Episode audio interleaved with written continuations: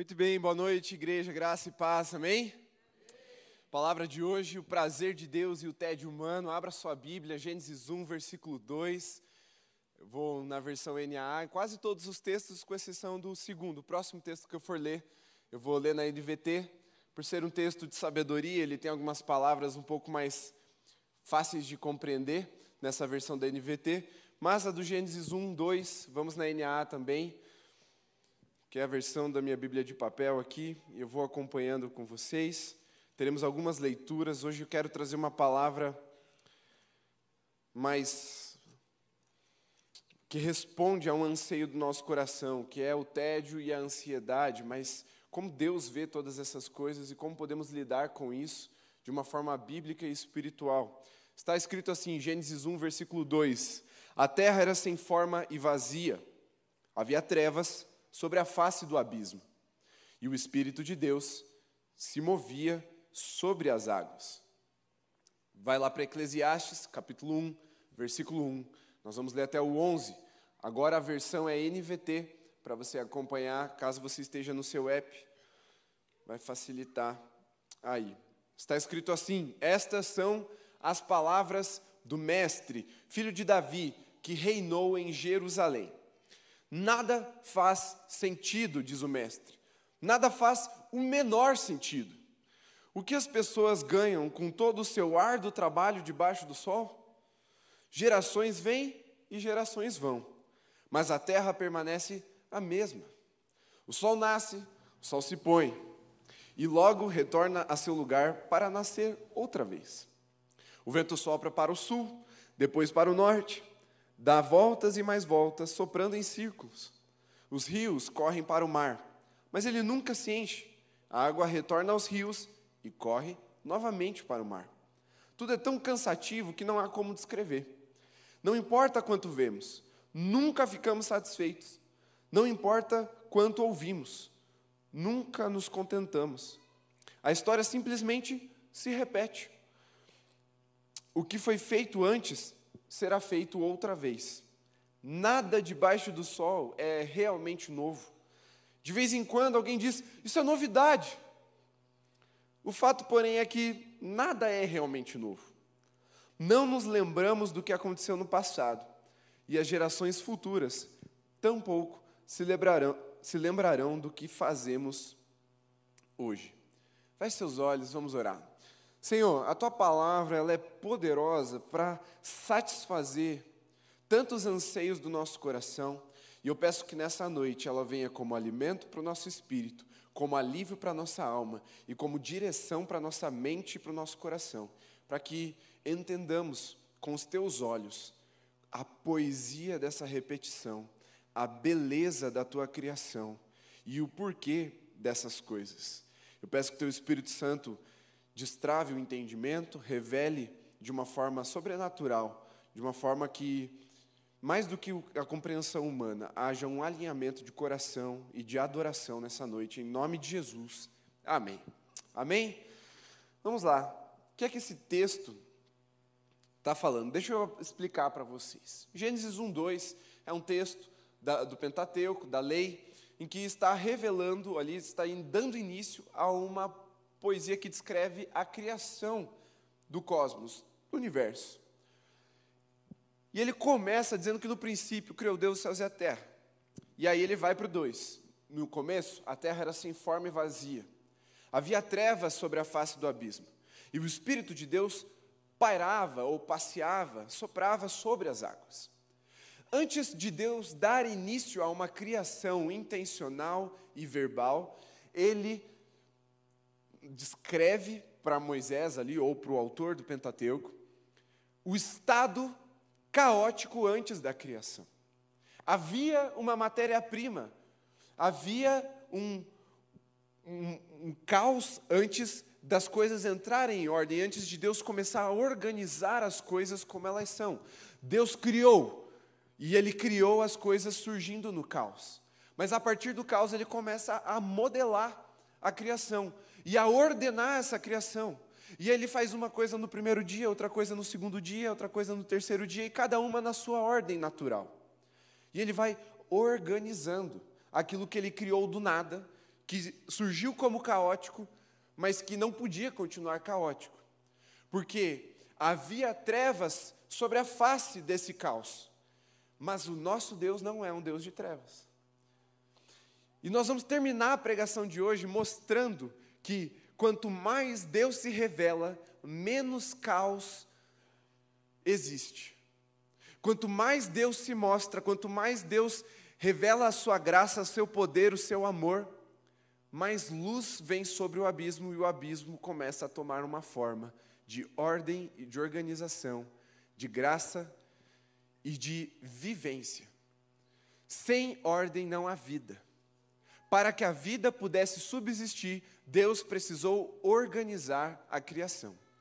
Só que aí o homem cai e na queda há uma nova desordem, agora não só do cosmos, não apenas da criação, porque sim, com o pecado humano, toda a terra foi amaldiçoada, não foi só o homem, toda a criação, toda a terra, toda a criação que está na terra foi amaldiçoada. E por isso as coisas começaram a se desorganizar. Antes, Deus havia plantado um jardim entregado para o homem cultivar e cuidar e trabalhar nele, mas não havia ervas daninhas, não havia espinhos, não havia abrolhos, tudo aquilo era perfeito e não tinham pragas com as quais o homem precisava lidar. Mas a partir da queda, com a maldição do pecado, as coisas começaram a sair de ordem. O pecado começou a infringir caos sobre a criação novamente. E assim como a criação, o coração do homem se tornou caótico por causa do pecado.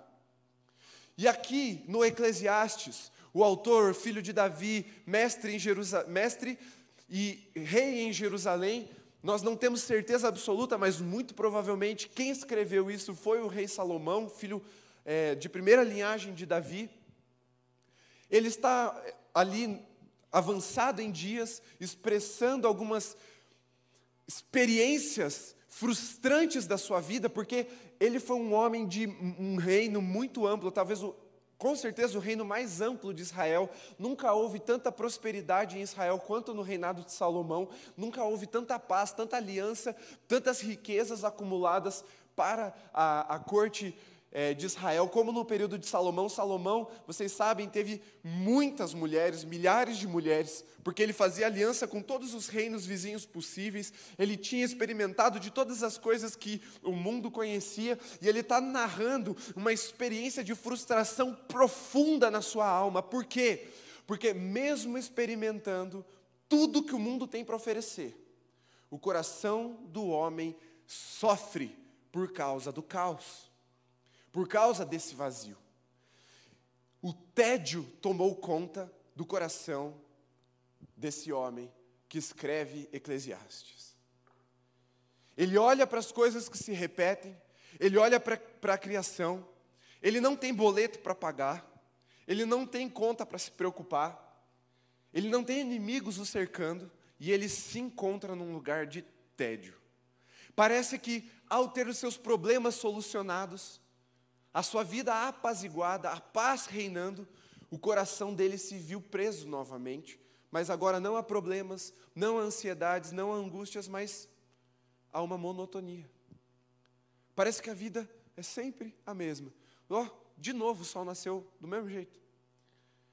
Ó, oh, repetiu o ciclo do ano novamente, de novo a mesma estação do ano passado, e do ano anterior, e do ano anterior. Ele se depara com a vida num estado total de tédio. E ele começa a questionar o sentido das coisas. Ele fala: de que adianta isso? De que adianta aquilo? Sabedoria é vazia. O prazer é vazio. Beber, comer, se alegrar, até vai. Mas assim, é tudo meio sem sentido mesmo. E ele traz um pessimismo do coração humano. Por quê? Porque quando o homem no seu estado caótico, caído, olha para a ordem de Deus, olha para, a criação, como Deus a fez, ele não se encaixa nela. Ele passa a experimentar a criação como um espectador, quando na verdade ele foi criado para fazer parte dela, não como um elemento qualquer, mas como a coroa da criação.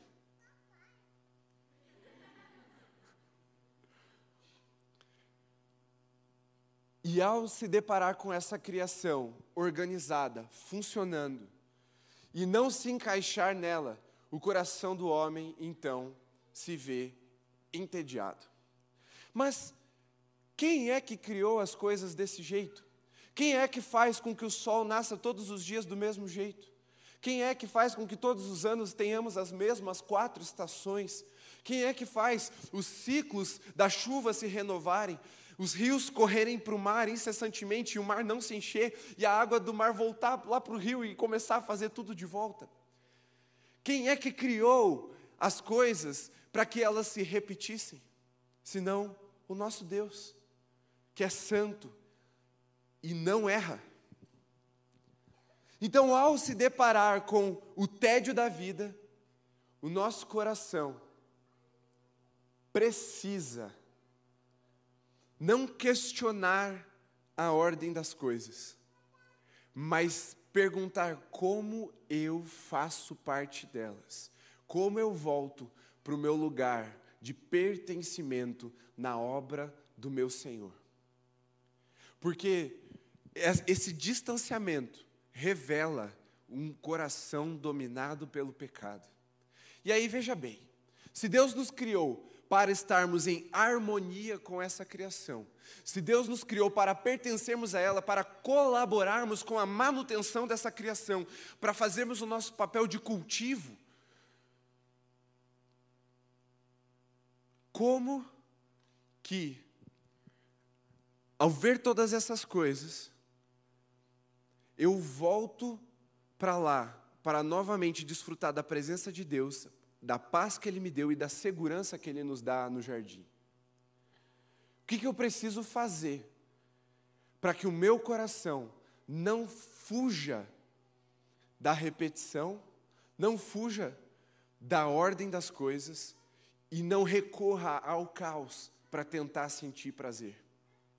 O que, que eu preciso fazer para que eu não seja dominado pelo tédio, mas volte para o meu coração para o prazer do Senhor? Essa é a pergunta que eu e você precisamos responder. Sabe por quê? Aí você vai perceber que eu normalmente faço isso na pregação. Um dos maiores problemas da nossa geração, da humanidade, do mundo hoje, o espírito dessa era, tem nos deixado ansiosos. Certo? Somos a geração mais ansiosa do mundo. Somos a geração com o maior número de experiências dentro de um período de vida. Tem pessoas com menos de 30 anos que já visitaram todos os países do mundo. Inclusive, a primeira pessoa a fazer isso foi uma jovem brasileira. Com 28 anos, ela já tinha visitado todos os 196 países registrados legalmente, lá certinho pelo negócio da ONU, é, pelo menos uma vez. Ela já visitou o mundo inteiro com menos de 30 anos. O que só reis experimentavam naquela época na época ali de Salomão, agora qualquer jovem de 28 anos consegue. Vivemos uma época de profundas experiências e de muitas experiências. Você tem acesso a muita coisa o tempo todo. E as redes sociais vieram a, a potencializar a sensação de experiência das nossas vidas.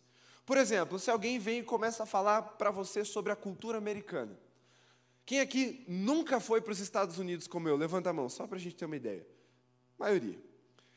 Você tem algo a comentar sobre a cultura americana, sim ou não? Sim. Alguma coisa você sabe. Você já está experimentando, mesmo que ainda não tenha ido para lá. Talvez você tenha amigos lá, sem nunca ter visto esses amigos. A quantidade de experiências que você tem na sua vida estão aumentando num espaço de tempo muito menor. E a pressão para que você tenha essas experiências está aumentando. Por quê? Porque nós olhamos para as redes sociais, o lugar onde todo mundo posta as melhores experiências da vida, uma página colorida que não necessariamente retrata a verdade, e a gente olha, vê todo mundo tendo uma vida sensacional e fala: eu também preciso ter uma vida sensacional. Eu preciso experimentar todas essas coisas. E isso vai gerando o que no nosso coração? Ansiedade. Ansiedade pelo novo. Eu preciso experimentar algo novo. Eu preciso experimentar algo novo. De novo, não. Esse tênis de novo, não. Essa roupa de novo, não. Esse lugar de novo, não. Essa música de novo, não. Essa igreja de novo, não. Essas pessoas de novo, não. Essa pessoa, no sentido de relacionamento, de novo, não. E essa ansiedade pelas novas experiências vai tomando o coração e nos levando ao quê? A uma vida caótica, desesperada. A repetição, ela ganhou uma conotação quase que de desperdício de vida. Como se repetir ou viver uma vida mais repetitiva fosse falta de vida. E viver, viver de verdade, é você ter experiências novas todo dia. Uma experiência nova por dia. O que você nunca fez, faça hoje. Um, né, faça lá uma, uma, meta do seu ano de viver 365 experiências novas nesse ano. Aí você coloca lá no seu caderninho, o que eu vou fazer hoje que eu nunca fiz antes? E isso passa a ideia de que você está falando assim, agora eu vou viver de verdade. E chega no final do ano, o vazio está lá. Por quê? Porque tudo isso, tudo isso, por si só, é vaidade. Vaidade é a mesma palavra que vão, ou vazio ou vapor. A ideia de aparece, vai embora. Assim. Mas a ansiedade daí fica. Nós não nos lembramos das experiências maravilhosas que tivemos, porque eu preciso viver algo novo. Eu preciso de novo achar uma novidade. E Deus está te chamando para fazer algo de novo na presença dEle. Porque uma das coisas que mais nos trazem paz, apaziguam o caos do coração humano, trazem alegria e trazem contemplação para nós, é olharmos para um pôr do sol e saber que o sol está lá se pondo, mas amanhã ele volta a brilhar. A repetição, a ordem que Deus fez as coisas, para que elas existam, elas trazem segurança para o coração do homem.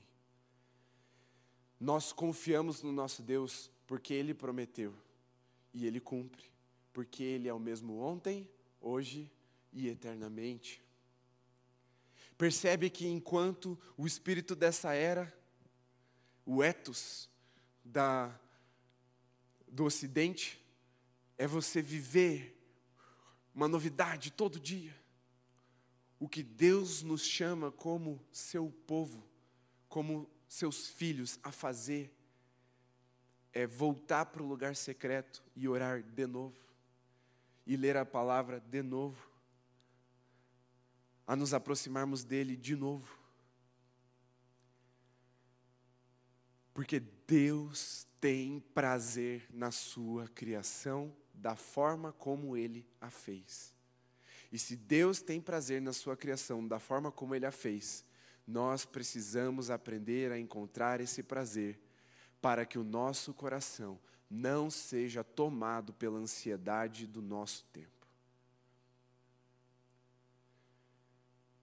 Abra sua Bíblia em Levítico 6. Projeta lá para mim. Levítico 6.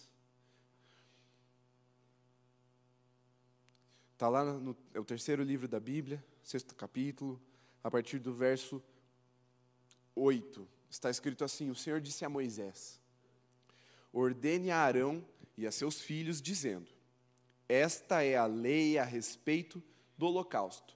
Parênteses aqui para você entender. Holocausto é uma oferta que você mata em cima do altar, é um bezerro, é um cabrito, enfim, a sua oferta você mata no altar para ser queimada. Isso é um holocausto nesse texto. Continuando.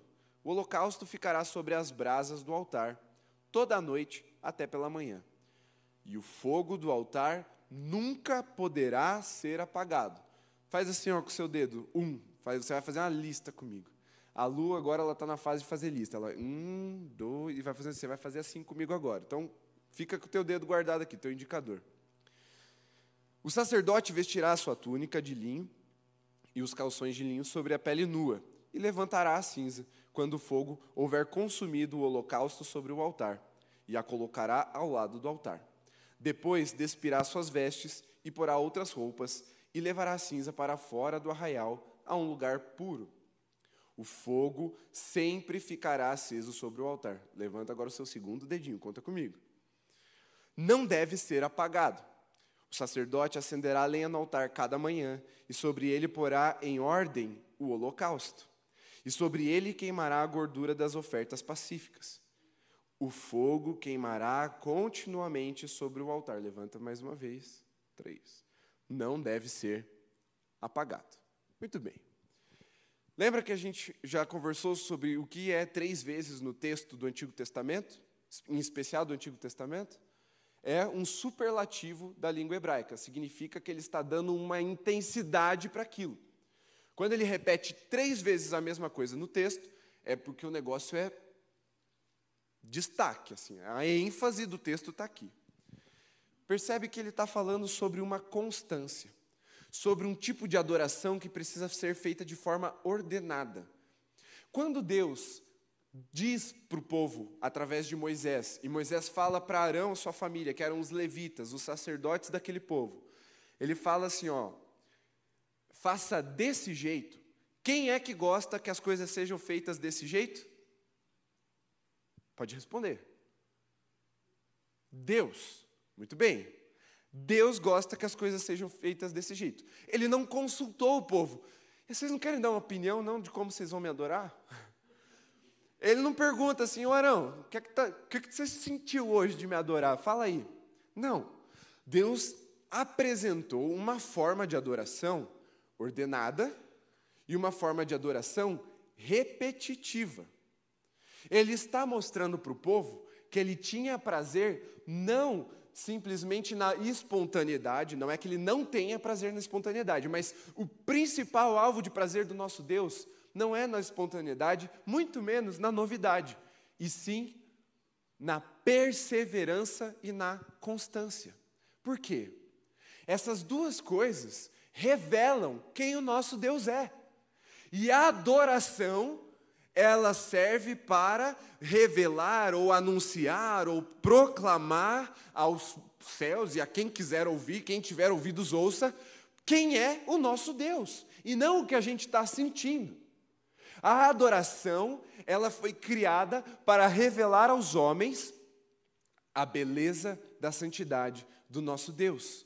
Uma santidade que não muda, uma santidade que não tem sombra de variação, uma santidade que é digna de confiança, como a gente falou naquela pregação sobre.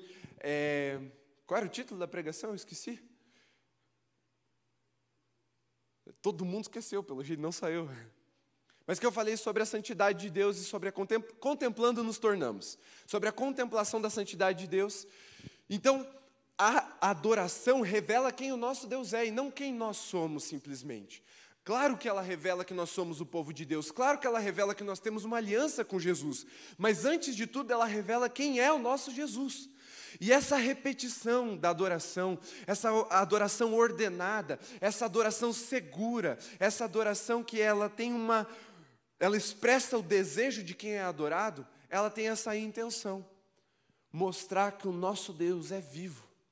Porque como eu te disse, a repetição ela revela a vida e não falta de vida, como nós temos entendido ultimamente na nossa era. E eu já vou te provar isso de uma forma muito simples. Pense assim: qual é a fase da vida do ser humano que nós mais temos vida no sentido de fôlego, de ímpeto? Qual é? Infância, certo? É onde mais se tem energia para gastar, onde você não tem, você tem um excesso de vitalidade. As crianças, veja um culto aqui na juventude, vai ver um culto dos juniores para você ver quem é que tem mais vida. Né? Não adianta nada você ir lá nos idosos, com certeza tem vida lá, mas se você comparar com as crianças, muito mais vida ali no Kids. E quem é que não tem dificuldade nenhuma de assistir o mesmo filme incontáveis vezes. A criança. Parece até que estava óbvia a resposta. A criança repete o mesmo filme várias e várias vezes, acaba, rebobinava a fita, na minha época rebobinava, hoje em dia é só dar play de novo ou colocar no repeat, mas na época tinha que rebobinar, e aí você colocava de volta e assistia de novo, e de novo, e de novo, incontáveis vezes. Quem é que não se entedia de ficar brincando com a mesma coisa, a mesma brincadeira, aquela mesma piada? As crianças, porque elas têm tanta vida que elas não se cansam de repetir. Veja um outro exemplo para você entender que a repetição é que mostra a vida e não o contrário. Quem tem mais força para levantar um peso na academia? É quem faz mais vezes ou quem vai lá levanta uma vez e pronto? Você vê que o cara é forte quando ele faz duas, três, quatro, cinco, seis, dez, doze, quinze, vinte. Quando o cara não para de repetir, você fala misericórdia. Quanta força deve ter? A repetição mostra que é o que? Força, ímpeto, vida. Agora, algo mais simples para você entender. É a repetição ou uns picos que mostram saúde no nosso coração, no batimento cardíaco? Se o teu coração ficar batendo de forma irregular, o nome disso é arritmia. Procure um médico. Aliás, primeiro, antes de ir para o médico, vem aqui, a gente ora rapidinho, depois você vai para o médico. Mas você precisa de oração urgente. Procure ainda hoje o médico se seu coração ficar batendo de forma desritmada, sem repetição. Ah, não, mas e se der um pico de explosão, um ímpeto do. Aí é outro tipo de infarto, meu filho. Você também vai ter problema. Porque é a repetição que vai mostrando que ali há vida, que o sangue continua sendo bombeado e levado para todas as células do nosso corpo, levando energia, que é o oxigênio. Veja a respiração. Quando você tem uma respiração extraordinária, não, eu vou fazer, hoje minha respiração vai ser extraordinária. Você vai ficar que nem um bobo. E vão achar que você está o quê? Sem ar. Faltando vida, faltando fôlego. Para de respirar, faz o contrário. A mesma coisa. Falta vida. É a repetição que mostra uma vida, que mostra o ímpeto da vida. E Deus revela a sua vida através dessa repetição. Porque foi Ele que fez o sol do jeito que está, e a terra girando ao redor do sol e girando sobre o seu eixo, para que toda noite ele se pusesse e toda manhã ele nascesse novamente. Se isso acontecesse uma vez, não haveria vida na terra.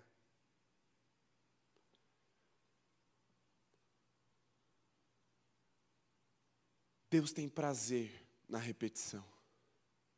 Porque a natureza ou a criação, os céus, revelam a glória de Deus. Há adoração por onde você olhar, mas se você parar para prestar atenção, são as coisas repetidas que contêm vida em si mesmas e realmente anunciam a glória do nosso Deus. Eventos pontuais, mesmo que sejam chocantes, extraordinários, são chamados de catástrofes e não de natureza. Essas eventualidades normalmente vêm para trazer morte e não vida. Veja, um vulcão. O vulcão não fica o tempo todo explodindo, mas quando ele explode é uma catástrofe. Terremotos. Você não vê terremotos de grande escala acontecendo todo o tempo, mas quando acontece, tem destruição. Às vezes por maremoto, às vezes em terra mesmo. Veja, um pássaro batendo suas asas, quando ele para, é que a vida parou. Mas enquanto ele está lá repetindo aquele mesmo movimento com as suas asas, ele está voando. Aí eu quero que você entenda a guerra espiritual na mente do povo de Deus e na nossa geração em relação ao tédio e ao prazer de Deus. Porque se nós achamos que sempre precisamos buscar uma novidade, uma hora nós vamos nos cansar da palavra de Deus como um alimento e vamos começar a inventar palavra de Deus. É daí que surge o que a gente chama de heresia. Sabe aquelas heresias mais absurdas que você fala, da onde o noiado tirou isso? Foi do tédio, da repetição. Ele falou assim: todo mundo já pregou isso, hoje eu se consagro, vou inovar. Tive uma revelação e vai vir algo muito novo agora. E todo mundo vai vibrar com a minha pregação nova, tirei da cartola. Heresia. Porque Deus tem prazer na repetição. Veja, nós temos prazer na repetição. O aniversário é comemorado porque a gente faz todo ano, porque completou mais um ciclo da nossa vida repetição. E quanto mais aniversários você faz, mais motivos você tem para comemorar, para celebrar. Até aqui, o Senhor me manteve vivo, me manteve respirando. Claro que com o espírito da nossa era, ficar velho é um problema. Mas na verdade não é. Deus tem prazer nesse acúmulo de repetição, porque aí agora você vai começar a perceber que a repetição não só revela a vida, mas a, a repetição nos transforma e nos faz evoluir enquanto seres vivos, enquanto filhos de Deus. Volta para o exemplo da academia. O que é que vai te fazer ficar forte? Levantar um peso muito pesado uma vez ou a repetição? Repetição. Você vai desenvolvendo seus músculos. Depois de um tempo, você sai com seus bracinhos transformados. Agora seu braço já parece uma coxa. Mas foi a repetição que te ajudou a evoluir, a transformar. Aí os caras estão rindo porque estão fortes, né? Ou o contrário. e deixa eu te dar um exemplo ainda um pouco mais poético para você entender. Veja os grandes jogadores, os grandes atletas. Vamos começar pelo UFC. Um atleta aqui de Curitiba, Anderson Spider Silva. Ele deu um chute fenomenal no seu adversário numa luta que ficou marcada como a luta do século. Aquilo durou alguns segundos, um chute extraordinário para todo mundo que assistiu. Mas você vê a entrevista dele depois da luta, o repórter pergunta: Como que você deu esse chute extraordinário? Foi improvisado? Ele: Não. Eu treinava esse chute todos os dias durante quase um ano. Eu repetia 20 mil vezes por dia. Para dar um chute e acabar a luta. A repetição fez com que ele aperfeiçoasse aquele movimento. Agora, se você passar ali na Silva Jardim, tem uma academia chamada Spider Kick. Aquele chute virou uma marca e virou uma academia de luta. Tente compreender o poder da repetição a partir daí. Mas vamos, vamos além. Pense no jogador de basquete agora. Um cara acertar a cesta de três pontos. Qualquer um acerta. Eu já acertei e eu sou péssimo em basquete. Meu arremesso é igual da Luísa. Horrível. Mas já acertei. Isso não é nada demais. Porque acidentes acontecem.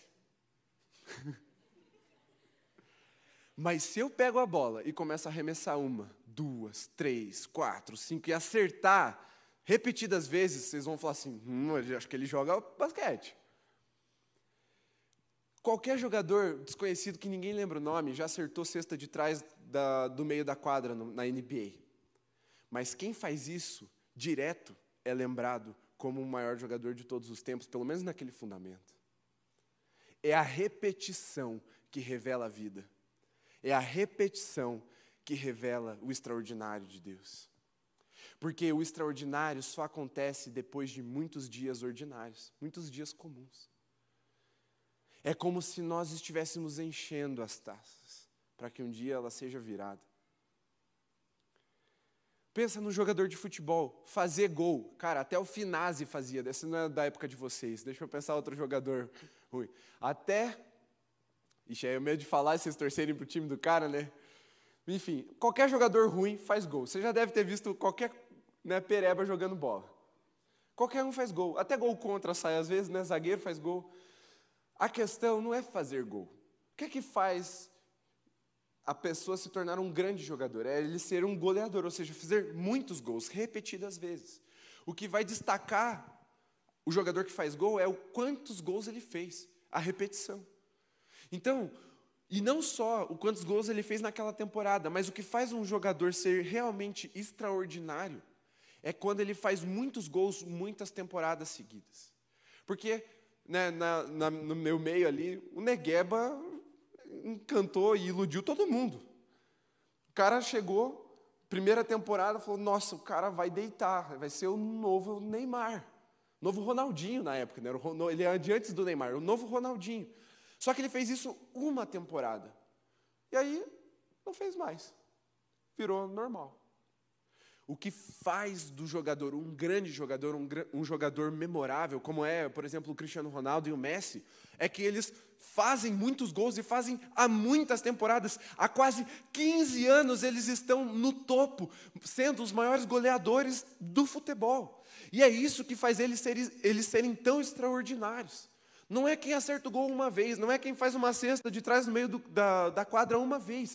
Não, é quem faz isso várias e várias vezes e as pessoas começam a se impressionar, porque isso mostra o quê? Ímpeto. Isso revela vida sendo é, manifestada naquela pessoa, naquele jogador, naquele atleta. E nós, como adoradores? Quem será que se destaca aos olhos de Deus, aquele que vem e adora uma vez, mas uma adoração louca extravagante, que rasga a camisa e joga no chão e vira cambalhota e chora e canta mais alto até ficar rouco. Depois vai embora e nunca mais adora o Senhor? Ou aquele que vem sábado após sábado e entrega a sua melhor canção, não por causa da novidade, mas por causa do frescor da presença de Deus. Em quem você acha que Deus encontra prazer? Porque quando a palavra de Deus nos aponta o novo, especialmente ali na carta de 1 João, que fala, eu quero ler o texto com vocês, abre lá, 1 João 2. Pode projetar. Vamos ler, porque esse texto ele é poderoso. Lá no finalzinho, se for para Apocalipse, volta um pouquinho, três cartas pequenininhas, Pedro, Pedro, João.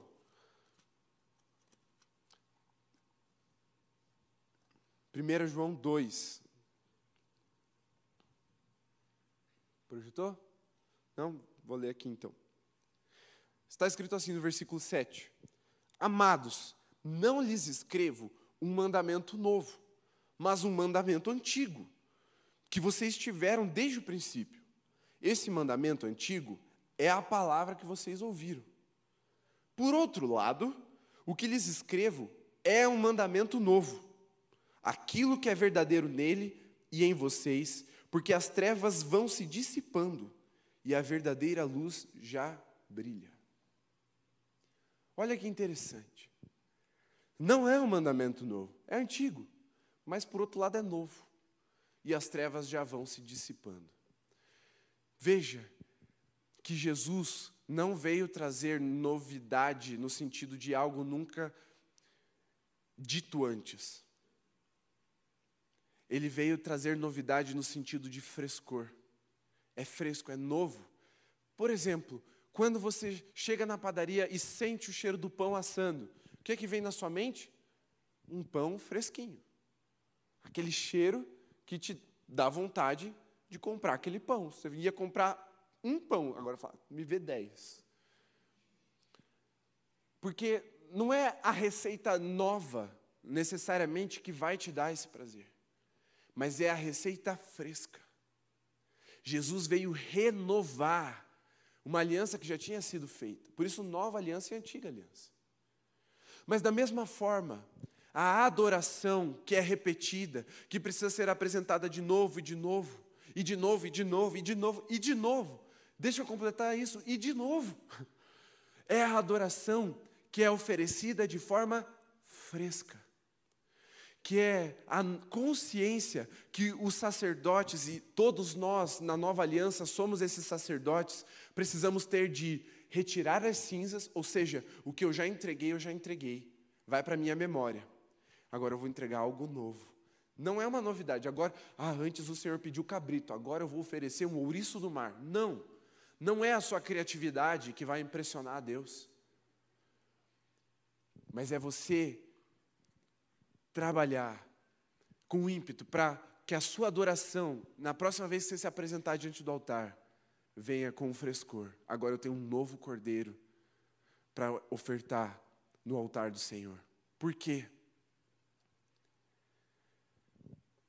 Faz o três de novo com a sua mão, para você lembrar. O fogo nunca deverá se apagar. Não é quantas vezes você acende tacando uma granada no altar. Não é quantas vezes você tacou um molotov para as coisas se reincendiarem. Mas é o quanto você visitou o altar com lenha nova e uma oferta fresca, que vai manter o fogo queimando. Assim como Deus tem mantido o sol nascendo, assim como Deus tem mantido o seu coração batendo, assim como Deus tem permitido que o seu fôlego venha novamente para o seu pulmão a cada três segundos, Deus tem prazer na ordem e na repetição, porque Ele sabe que é isso que mostra o verdadeiro amor. Porque o contrário disso se chama libertinagem. O contrário da repetição se chama prostituição espiritual. Se eu sempre quero algo novo, eu vou procurar falsos deuses o tempo todo. Enquanto a minha criatividade puder me servir, eu vou atrás daquilo que eu quero, de algo novo. Mas Deus tem algo novo para nós. E quando nós cantamos Eu quero viver algo novo, Perceba, a frase seguinte responde que isso não é uma novidade. Faz meu coração o quê? Bater de novo. Ele está falando de algo que já acontecia. É novo no sentido de repetir, de frescor. Porque a batida do seu coração de um segundo atrás não vale mais, filhão, passou. Da mesma forma, a sua adoração de sábado passado, a sua devoção de um mês atrás, o retiro do ano passado, não vale mais, virou cinza, mas o nosso Deus tem prazer em um coração cuja chama não se apaga, e Ele tem prazer nisso. Por isso eu, eu acho que eu já te convenci de que a vida se manifesta na repetição. E quando para de repetir, é porque a vida acabou.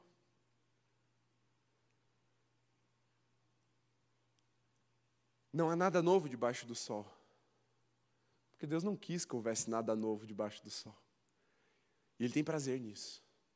Mas ao mesmo tempo que não há novidade, há frescor o tempo todo. Porque a Bíblia diz que as misericórdias do Senhor se renovam a cada manhã. Não é no dia 1 de janeiro. Ó, oh, Misericórdias 2022, toma aí. Não. É a cada manhã, porque Deus tem prazer nisso. No sacerdote que visita o altar a cada manhã, trazendo lenha nova, retirando as cinzas e colocando adoração novamente no altar. E sabe que o que me despertou para trazer essa pregação, que percebam, está conectada com aquela que eu falei sobre a adoração. Aliás, com a palavra que o Carlinhos trouxe. A que eu falei sobre a adoração no, no Contemplando nos Tornamos. A de semana passada e a de agora. É porque nós precisamos ter essa consciência de que não podemos deixar o nosso coração entrar no ritmo desse mundo. Sabe por quê? Simples. Nós não fomos criados para viver nesse ritmo que o mundo nos apresenta. De novidade novidade o tempo todo. Pergunta: por que, que a nossa geração é a geração mais ansiosa? Resposta: porque é uma geração que busca novidade o tempo todo. Novidade, no sentido de algo inédito, é caos, imprevisibilidade. Quantos aqui conhecem aquela frase do Einstein que ele diz assim: Deus não joga dados com o universo. Levanta a mão. Quem já ouviu essa frase? Deixa eu explicar para você o que é que isso significa. Que não é tão óbvio assim, tem um contexto. Ele estava respondendo a uma teoria, uma teoria da física, uma teoria que naquela época era revolucionária, inédita, que é a teoria da mecânica quântica. Porque a teoria mostrava uma imprevisibilidade, uma impossibilidade de se prever os eventos no reino quântico. Não é o reino do Homem-Formiga. Ele é um reino real. É, é, só tão pequeno, tão pequeno que a gente chama de outra realidade. Mas está aqui.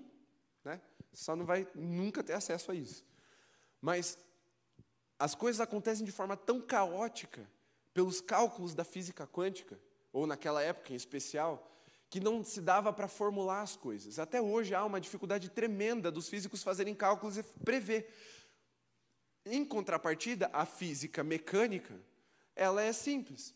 A, a fórmula, se você aplicar aqui ou no Japão, vai acontecer a mesma coisa, porque ela é previsível, há uma ordem.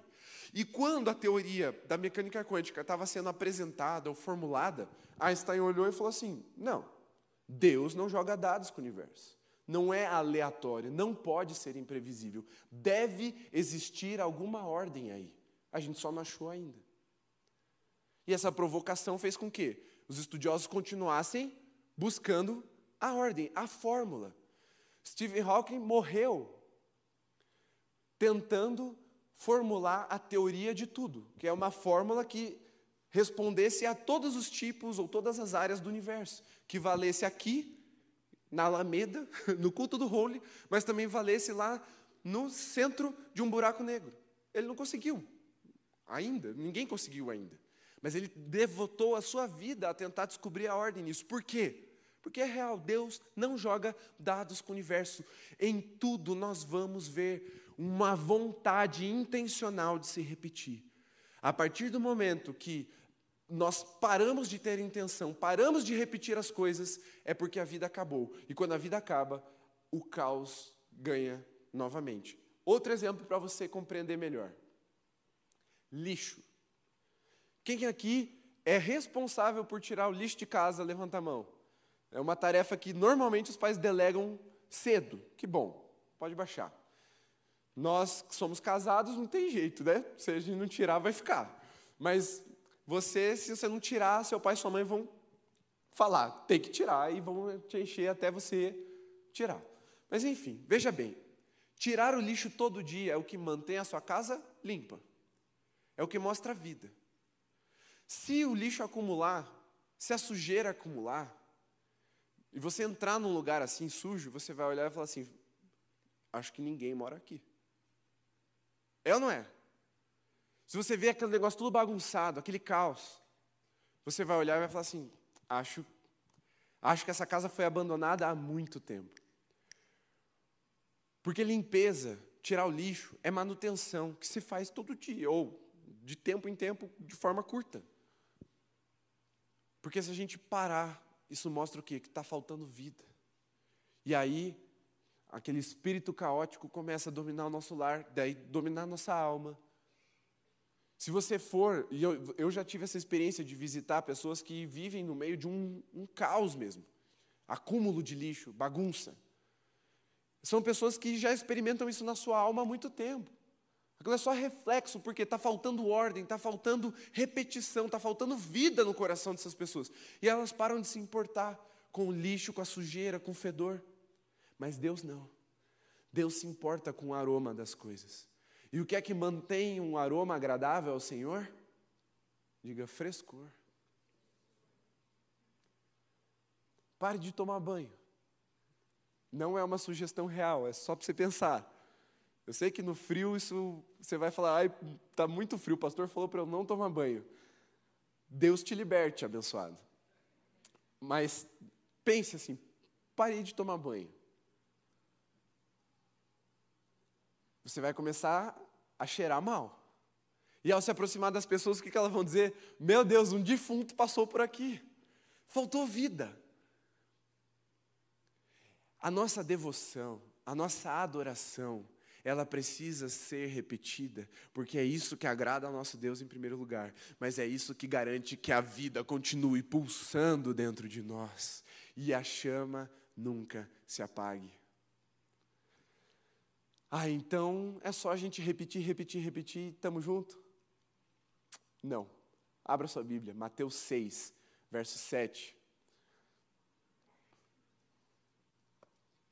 A repetição é real Mas tem um tipo certo de repetição que agrada a Deus. Porque tem um tipo de repetição que desagrada a Deus. Está escrito assim: e orando, não usem vãs repetições, como os gentios, porque eles pensam que por muito falar serão ouvidos. Qual é o tipo de repetição que Deus não gosta? A repetição vazia. A mesma que entediou o autor de Eclesiastes. Aquela repetição entediada. Ah, de novo eu tenho que ir para a igreja. Ah, de novo do culto. Ah, nossa, até atrasei, mas bem que, né? Já sei que vão começar orando, todo culto começa orando. Não tem nenhuma novidade. Nossa, nem, nem me surpreendo mais, já sei exatamente o que vai acontecer. Ah, já sei as músicas. Ah, não, é aquele pastor já pregou, já, ah, quer saber, ele vai fazer aquela piada até. Ele vai pregar provavelmente um texto assim, ó. E aí você vai se entediando. E aí não adianta comparecer diante de Deus com esse tédio.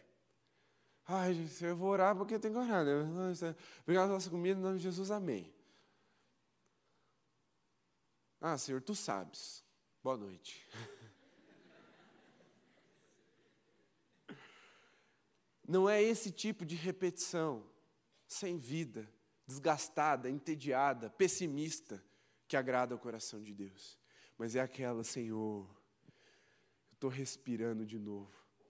Se você não consegue ser grato porque você respira, faz um exercício, prende a respiração por dois minutos. Rapidinho você vai ficar grato por você poder respirar. É desesperador. Só que não, não prende sozinho, pede para alguém segurar o teu nariz. Aí você vai ver como é bom respirar, como é precioso você poder viver essa repetição. Nós curitibanos, curitibanos vivemos algo tremendo ah, no início da pandemia. Falta de chuva. Qual é, qual é a, a frase padrão de identificação de um bom curitibano? Será que chove hoje? Por quê? A possibilidade em Curitiba é alta. Teve um ano, eu não lembro qual ano, mas há menos de 10 anos atrás, que Curitiba ganhou como a capital mais chuvosa do mundo. Choveu mais dias do que não choveu em Curitiba em um ano. Isso é muita chuva. Ah, aquele apelido carinhoso, Chuvitiba.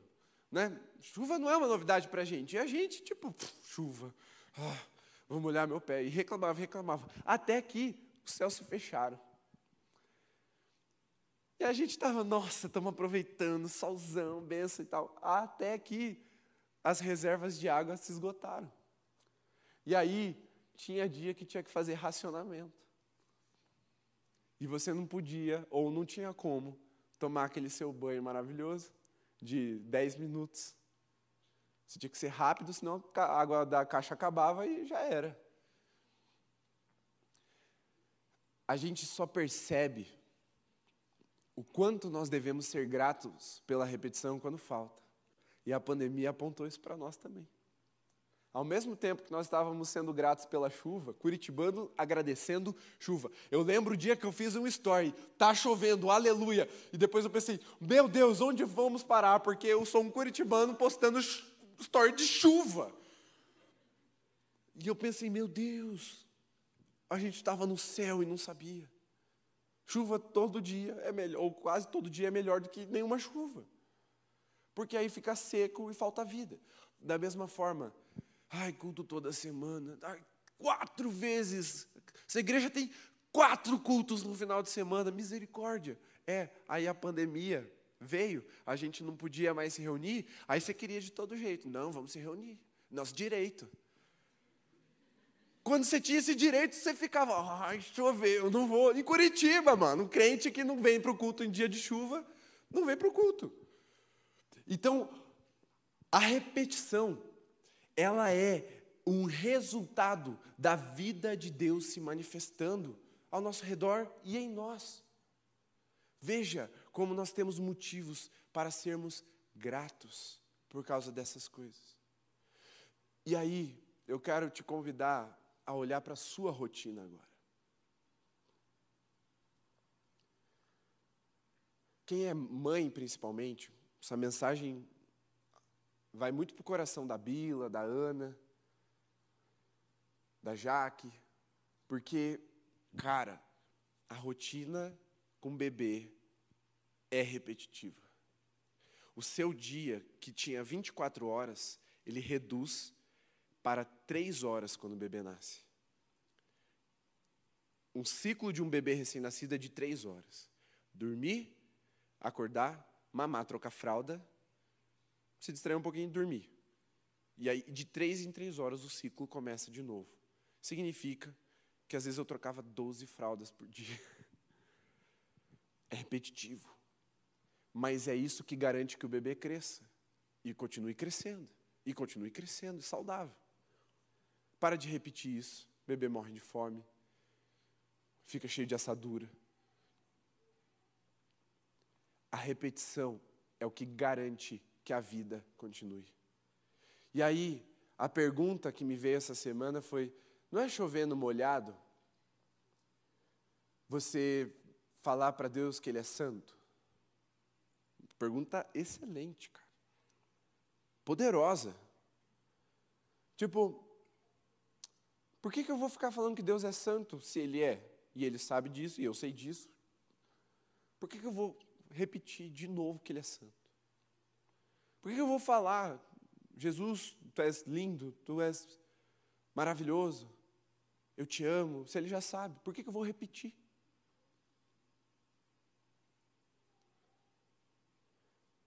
Essa pergunta é tão poderosa que questionarmos isso revela que nós não estamos fazendo a repetição de forma vã.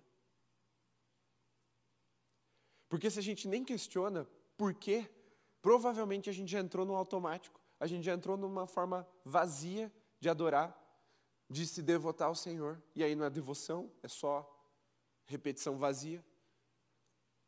Se perguntar isso, é necessário. Por que, que eu vou orar? Por que, que eu vou ler a palavra? Por que, que eu vou expressar minha adoração? Por que, que eu vou de novo no culto do Holy? Para que você não chegue aqui e fique, de novo. Você precisa parar e se perguntar por que, que você vem aqui toda semana. Ou por que, que você falta algumas vezes. Porque a resposta disso é que revela se há vida em nós ou não, para ser eh, ou colocada sobre o altar. Nós chovemos, mas não é no molhado, é no seco. Porque se as misericórdias do Senhor se renovam a cada manhã, a cada manhã nós temos um motivo novo, no sentido de fresco, para adorar o nosso Deus. A água que nós derramamos ontem já secou, já foi consumida pelo fogo do altar. Agora é hora de chovermos de novo, para que novamente a fumaça suba e o Senhor se agrade de nós. E é essa repetição diante da santidade de Deus, um Deus confiável, um Deus santo, um Deus belo, um Deus que não muda, é que vai nos transformar. Vai transformar esse caos, essa ansiedade, essa angústia vazia do seu coração em vida, em ordem. Porque Deus tem prazer nisso. E Ele mesmo cuida para que as flores do campo se vistam a cada primavera com as suas pétalas. Deus tem prazer nisso. E Ele vai ter prazer em te revestir de vida a cada vez que você voltar diante dEle, com o coração pronto, não para repetir de forma vazia, mas para fazer de novo algo fresco, oferecer ao Senhor algo fresco dos seus lábios, do seu coração, do seu espírito. A sua vida será transformada. Essa é a diferença entre o religioso e o adorador que adora em espírito e em verdade. Essa é a diferença entre a adoração e o entretenimento. O entretenimento é feito para agradar aqueles que assistem. A adoração, ela é para aqueles que consomem né, a adoração ali. A, perdão, o produto. Então, é aquele que assiste o filme, ele é feito para agradar o público. A adoração ela é feita para agradar aquele que deu a oferta, que foi o próprio Deus. Nós fazemos adoração, não é para nós nos agradarmos. Nós fazemos adoração para agradar o nosso Deus. E ao agradar o seu coração, nós somos renovados, nós somos tocados, nós somos transformados. E talvez você esteja angustiado diante de Deus nessa noite. Porque você cantou tantas vezes, eu quero viver algo novo, e sua vida voltou a ser a mesma. Porque você sabe que segunda é segunda, né? Voltou. Restart. Recomeça a semana. Você é aquela pessoa que tem tique de ouvir a música de encerramento do Fantástico. Ou de ver que o relógio da meia-noite já está chegando no domingo. E amanhã é segunda. E aquela correria vai te consumir de novo. Aquela imprevisibilidade, aquela loucura do dia a dia vai te consumir de novo.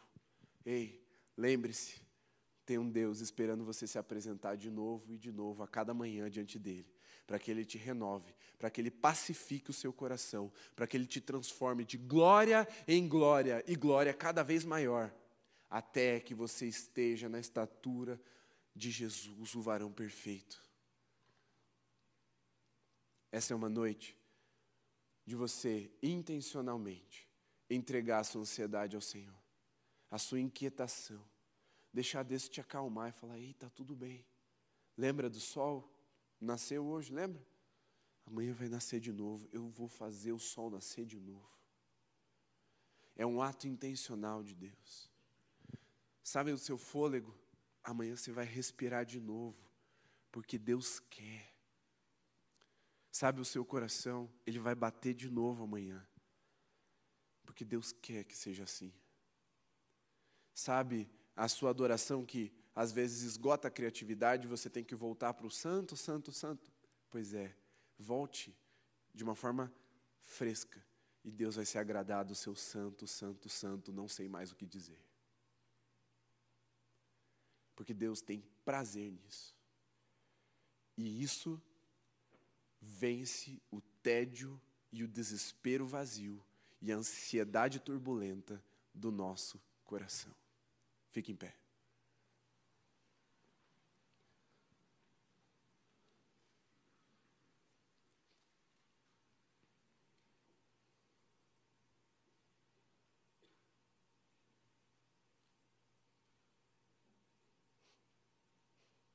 Deus falou muito comigo sobre essa mensagem de repetição. Na madrugada de quinta para sexta. Agora. A Luísa estava um pouquinho resfriada, aí ela estava dormindo já, era meia-noite, ela acordou. Estava com o nariz trancado, ela acordou num susto. Só que o susto deve ter dado uma descarga de adrenalina nela. E ela, tipo, acordou para valer, assim. Aí a Bela falou assim, amor, eu preciso dormir, amanhã eu cedo, saio cedo, vou pro escritório e tal, vai você hoje. Eu falei, beleza, vamos lá. Fui. Ela, colo, papai, colo, papai. Não, filha, fica no berço. Não, não, colo, colo. Beleza, filha, vamos lá. Historinha, historinha. Qual historinha que ela quer que eu conte? A que ela já conhece. Ela fala, papai, a lebre e, e a tartaruga. Aí eu vou lá e conto. Daí eu termino dela. E de novo, papai. E aí, entre essa história e as mesmas músicas, ela às vezes parava para fazer lista de quem ela conhece. Então ela falava o papai, a mamãe, a vovó, o Batata, a Nicole, a tia Jane, o Matheus, e, ela, e aí parava. Daí ela começava a cantar a mesma música de novo. E aí daqui a pouco ela voltava para a lista e ela começava a lista por onde? O papai, a mamãe. E foram duas horas e meia assim. Eu dormi no chão do quarto dela. Quando eu acordei assustado, ela estava dormindo já no berço. Só que eu estava segurando a mãozinha dela pelo berço, eu não aguentei dormir. Quando eu acordei, falei, Ih. ela me venceu, ela me botou para dormir.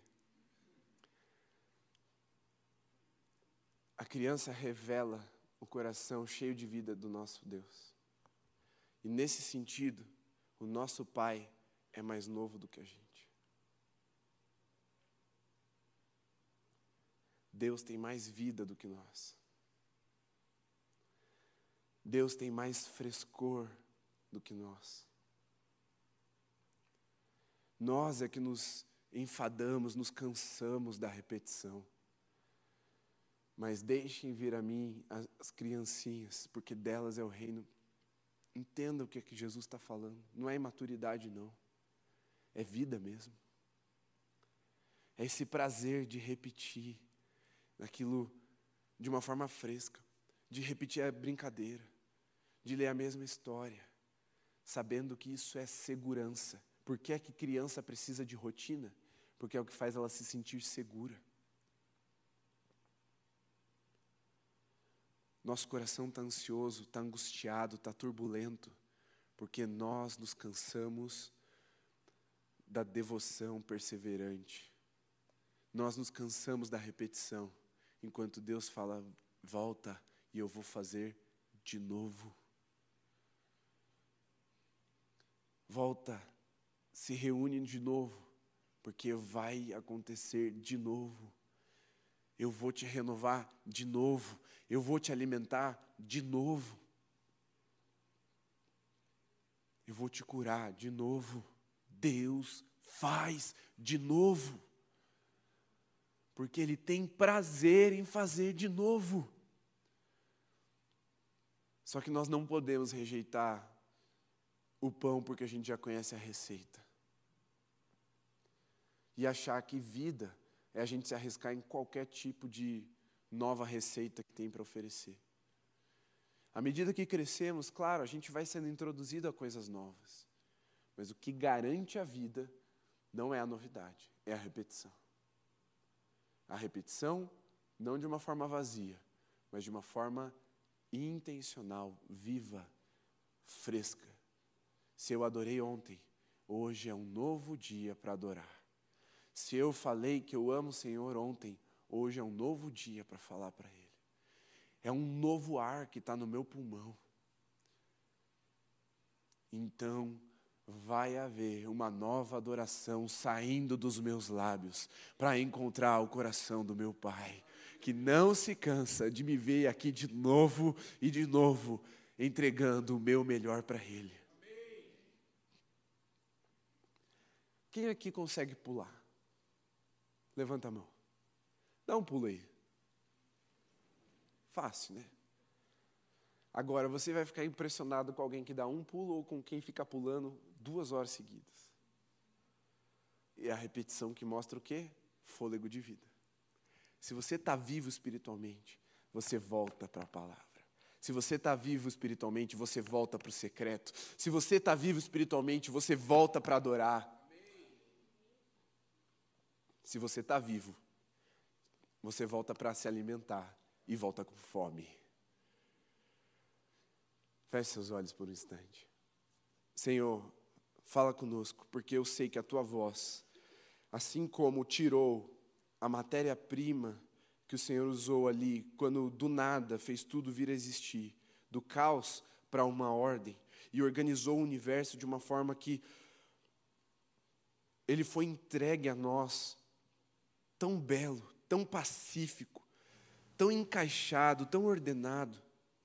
E nós, na nossa rebeldia, introduzimos o caos novamente.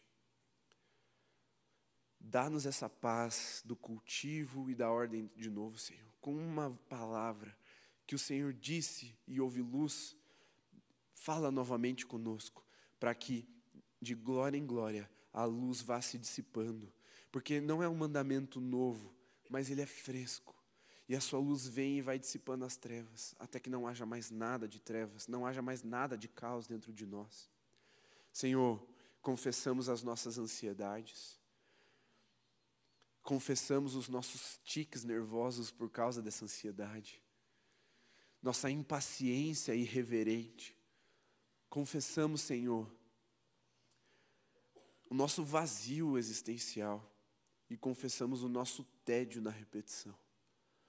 Mas nós nos voltamos ao Senhor para obter prazer novamente naquilo que te agrada, Senhor. porque isso é que é verdadeiramente bom. Porque foram essas coisas que o Senhor viu e viu que era bom. Senhor, perdoa-nos, porque nós temos esse impulso de te buscar no caos, Senhor.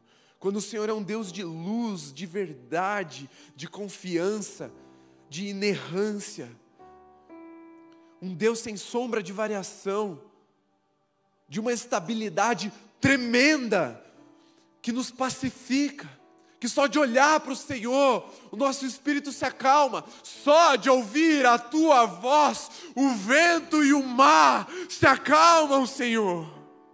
Quanto mais o nosso espírito turbulento, fala para que mais uma vez a nossa angústia seja silenciada, Pai.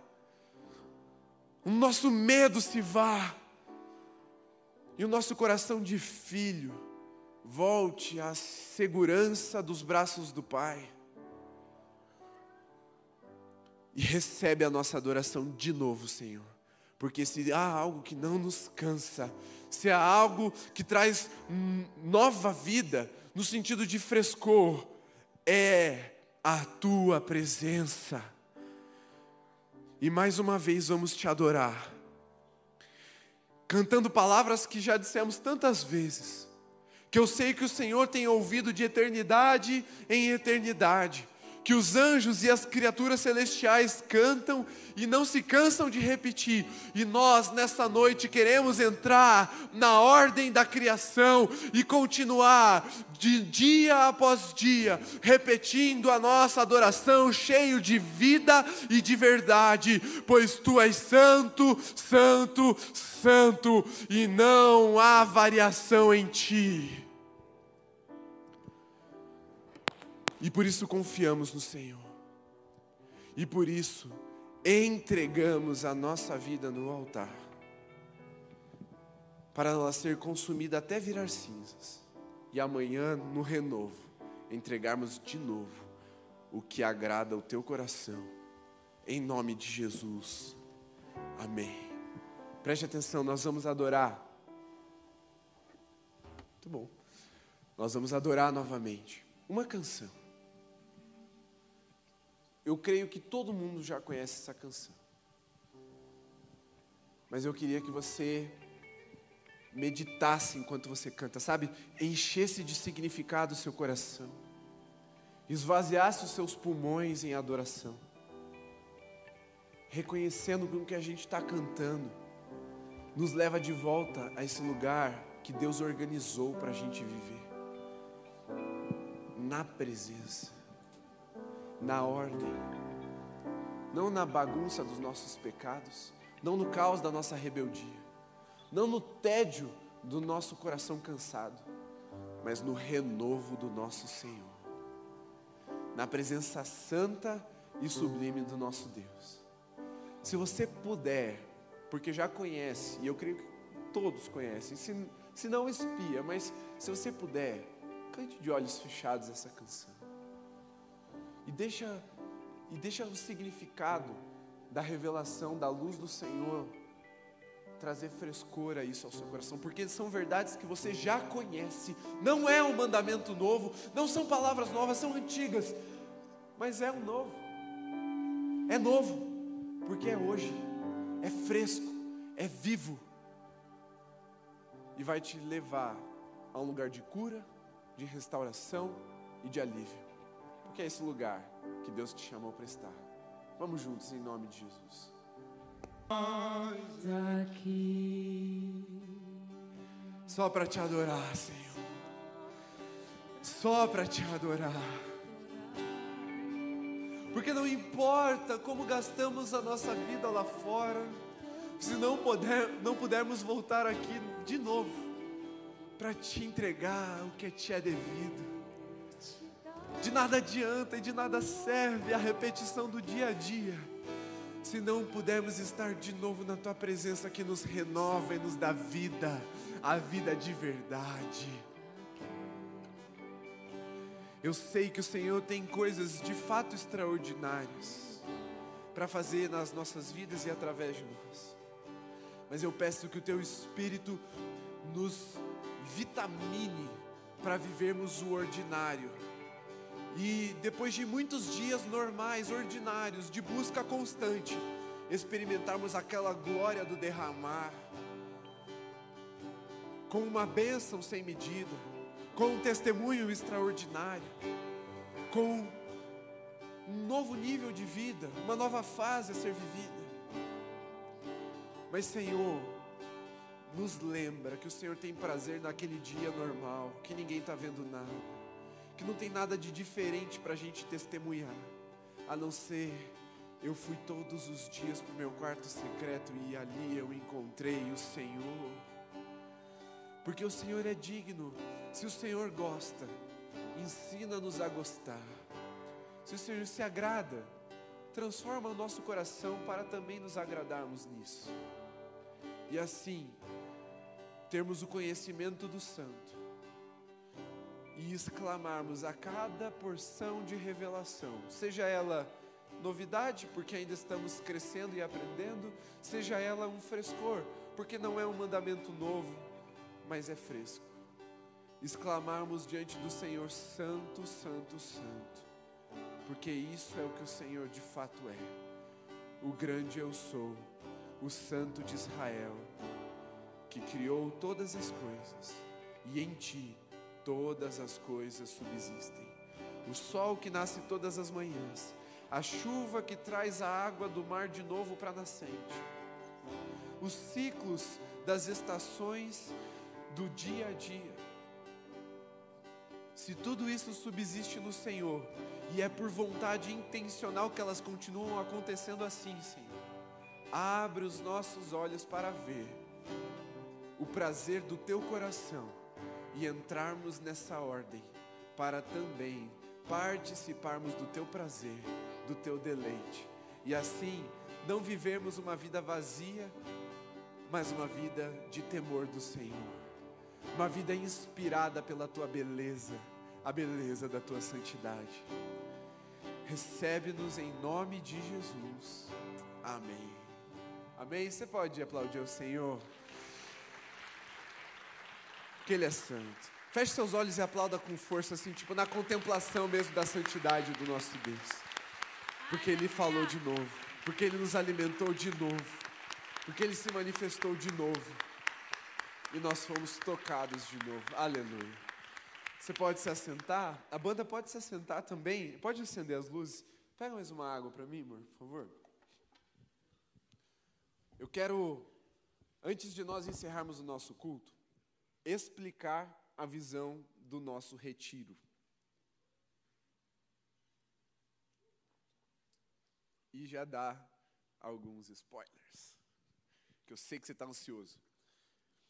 Efeito prisma. O que, é que isso te lembra? Arrisca aí. O que, você falou, Igor? Instagram? Por quê? A página do Instagram. Ah, tá. Achei que era o aplicativo. Ok, a página. Que, que mais isso te lembra? Só uma página do Instagram? Pink Floyd tem uma camiseta que ilustra o efeito prisma. Mas o efeito prisma, ele não foi inventado nem pela página do Instagram e nem pelo Pink Floyd, que usou isso como imagem. Vocês sabem que imagem que eu estou falando? O efeito prisma é um efeito que está projetado no telão para te ajudar, olha só. Deixa aí, enquanto isso, eu quero explicar para vocês o que é que isso significa. A luz, ela vem do sol da cor branca. Por mais que você enxergue o sol amarelo, isso é um efeito da atmosfera, mas a, o sol é branco, tá? Ele brilha branco. Se você for para um lugar sem atmosfera, você vai ver o sol branco. No ápice do seu brilho, ele fica mais branco, porque a luz do sol vem branca. E a luz branca você sabe muito bem, porque você já estudou aquele disco de cores. A luz branca é a soma de todas as cores, todos os comprimentos de onda embaralhados, caóticos entre si, branco. Branco é todas as cores. Quando passa por um objeto que causa o efeito prisma, é a, é a difração ou é a refração? Refração, né? É a refração. Ele vai decifrar a luz em seus comprimentos de onda dentro do espectro visível. que é o arco-íris. Sete cores, e aí ele abre ali, decifrando cada comprimento de onda. E aí você vê aquela imagem bonita ali. Aquilo é um prisma, e ele, você vê que tem um, uma, um desvio na direção, no sentido da luz, e aí ela sai de uma outra forma do outro lado. Qual é a fonte da nossa luz? A palavra de Deus. Quem é o prisma que vai causar esse efeito? Os filhos de Deus. Quem é que vai ver a decifração da palavra de Deus de uma forma clara a ser revelada? É a sociedade ao nosso redor, aqueles que ainda não conhecem o Senhor. O efeito prisma é nós sermos ungidos pelo Senhor, vocacionados, inspirados, transformados por Deus, ao ponto de, ao lermos a palavra, ao sermos iluminados pela palavra de Deus, trazermos uma decifração, uma resolução para as angústias e os anseios da nossa sociedade, das pessoas ao nosso redor. Esse é o Evangelho. Você precisa do que? Cura? Tem, está aqui. Esse é o Evangelho. Você precisa do que? De sentido? Tem também, está aqui. A palavra de Deus, ela tem muitas, muitas, muitos mistérios em si. E nós, como filhos de Deus, somos habilitados pelo Espírito, por meio da iluminação, a decifrar esses mistérios. E, é, e por isso nós nos tornamos pregadores da palavra, anunciantes do Evangelho, para que o mundo creia, para que o mundo conheça, venha conhecer o nosso Deus. E talvez você esteja pensando, tá, o que é que isso tem a ver com retiro? A ideia, a visão do retiro é nós sermos capacitados para, ao ouvirmos uma pregação no sábado, decifrar ela para as pessoas do, da nossa faculdade, do nosso trabalho, do nosso convívio que ainda não conhecem o Senhor. Para você deixar de ser um crente ET, no sentido de ninguém te entende, ninguém entende o seu crentez, ninguém entende a sua forma de falar, e agora você vai falar de uma forma decifrada, que vai alcançar o coração das pessoas. Você vai ver os problemas. Meu Deus, Luísa. Que... Calma. É, é efeito prisma. Tinha tudo numa bolsa, pronto. Agora tem tudo no chão ali, bem decifrado, tudo que tinha na bolsa. É, mas você vai poder revelar a palavra de Deus para as pessoas. Então você vai aprender a fazer isso no seu negócio, na sua faculdade, na sua família, é, na sua escola, enfim aonde você convive, você vai aprender a decifrar a palavra de Deus para que você não chegue tipo para evangelizar e falar assim, é, irmão, Deus desenrolou um, um, um, como é que chama, um pergaminho e agora segura que o manto é forte. O cara vai olhar para você e vai falar assim, que? Ele não entende nossa linguagem crentez. Você vai chegar para ele e falar assim, ó, é isso que te digo, varão. Ele vai falar o quê? tipo, ele não entende, mas nós somos habilitados pelo Espírito de Deus, ou devemos ser habilitados pelo Espírito de Deus, a decifrar esses mistérios para aqueles que ainda não conhecem ao Senhor. E no retiro nós vamos ter essa visão de nos capacitarmos para falarmos na língua dos homens. A mensagem de Deus na língua dos homens. Então, por mais que você pense assim, nossa, meio prático, é prático, mas é profético. Porque Deus habilita um profeta para falar a verdade de Deus na língua dos homens, na língua daquela geração. Então o efeito prisma é isso, essa é a visão do retiro. E lá nós vamos trabalhar num formato um pouco diferente do que a gente está acostumado. Normalmente é o quê? Retiro da Alameda, especialmente do Role, é bora chapar o coco no Espírito Santo. Vamos fritar lá e Deus vai dar uma palavra e a gente vai rodar. E pode ser que aconteça, mas a nossa visão nesse retiro em especial, ano que vem a gente volta ao normal, mas em especial nesse retiro, é trabalhar de uma forma um pouco mais racional, no sentido de transformação da mente, para sermos habilitados a conversar com quem ainda não conhece Jesus. E não só pessoas, mas ambientes que não conhecem Jesus. Então, por exemplo, você vai para um ambiente de negócios, onde tem que passar a perna um no outro para se dar bem e tal, não sei o quê. Nós vamos ter convidados para trabalhar em laboratórios, para contar o testemunho, como que Deus inspirou eles a abrir negócios já com uma mentalidade de reino, para revelar a glória de Deus. E tiveram muito sucesso nisso. E nós vamos ter um preletor da equipe do Dizoscope com a gente. Na verdade, duas pessoas da equipe vêm, mas o nosso preletor, o preletor que eu fiz o convite, é o Léo Silva, que ele é especialista nessa área de decifrar os mistérios da palavra para a sociedade contemporânea. Ele é ali da equipe do Douglas, ele trabalha na família de e eles aceitaram o convite, confirmaram essa semana para mim.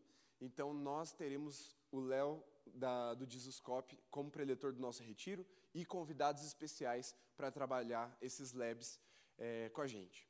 E ali no retiro a gente vai ser é, ministrado de uma forma geral, óbvio, nas pregações, mas nos laboratórios a gente vai separar por interesse. Então, como impactar a faculdade, universidade? A gente vai ter uma pessoa falando sobre isso.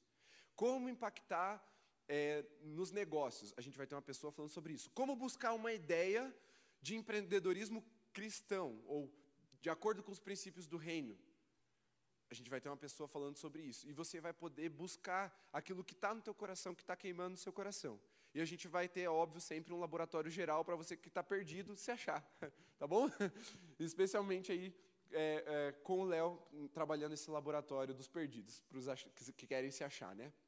Então, a ideia do retiro é essa: a gente vai ter louvor, vai ter culto, todos os dias à noite vai ter culto, mas nas manhãs nós vamos trabalhar os laboratórios e essa ideia, e você vai poder ter contato com outras pessoas que também têm esse mesmo interesse. A gente vai ter, a gente já tem pessoas aqui no Role que têm negócios, que têm trabalhado com princípios cristãos e têm experimentado algo transbordante de Deus, inclusive, ó, fazer um merchan, cadê o Jabá? A Maria já foi? Ela teve que sair, mas ó, hoje ela inaugurou Maria Brechó aqui pertinho da igreja. Sabe o Madeiro ali da Praça do Ucrânia? Um pouquinho para baixo. A nova loja do Maria Brechó. Então você não pode deixar de visitar, porque lá está top mesmo. Ela fez a inauguração hoje. Depois a gente indica para você no Instagram, caso você esteja interessado. Melhor coisa é comprar roupa boa e barata. Lá é o lugar para você fazer isso. Né? Foi, foi bom o merchan? Depois você conta para Maria que eu fiz.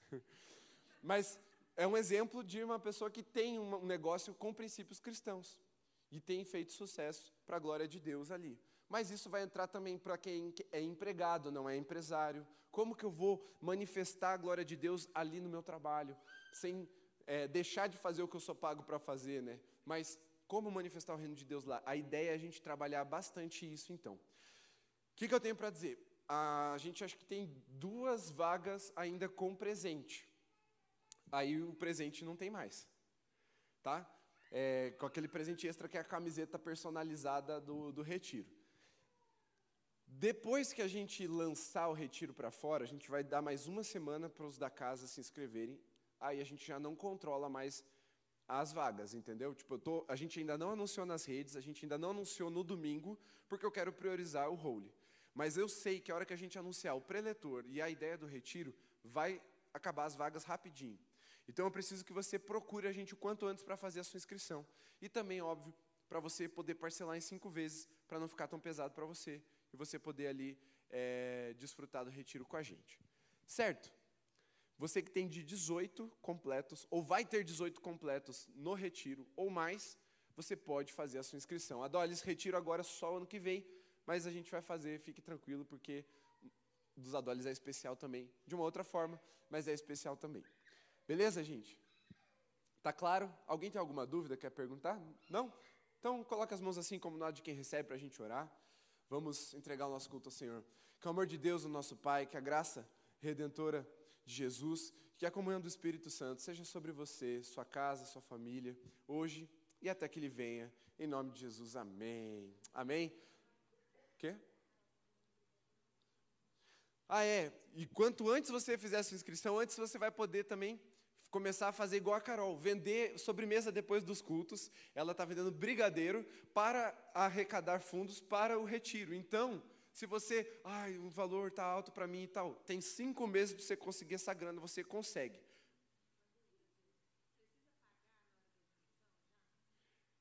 A sua, só, sua inscrição só vai ser confirmada à medida que você der uma entrada, pagar pelo menos uma parcela.